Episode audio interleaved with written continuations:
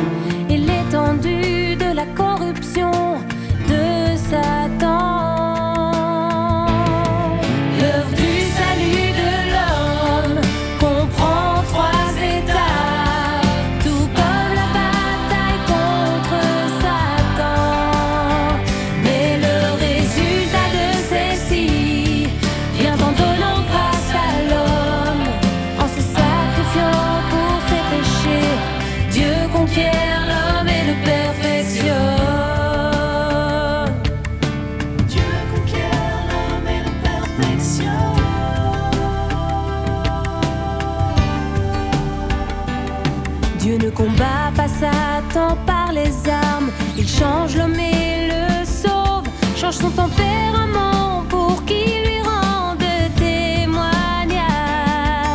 Ainsi Satan sera vaincu et aura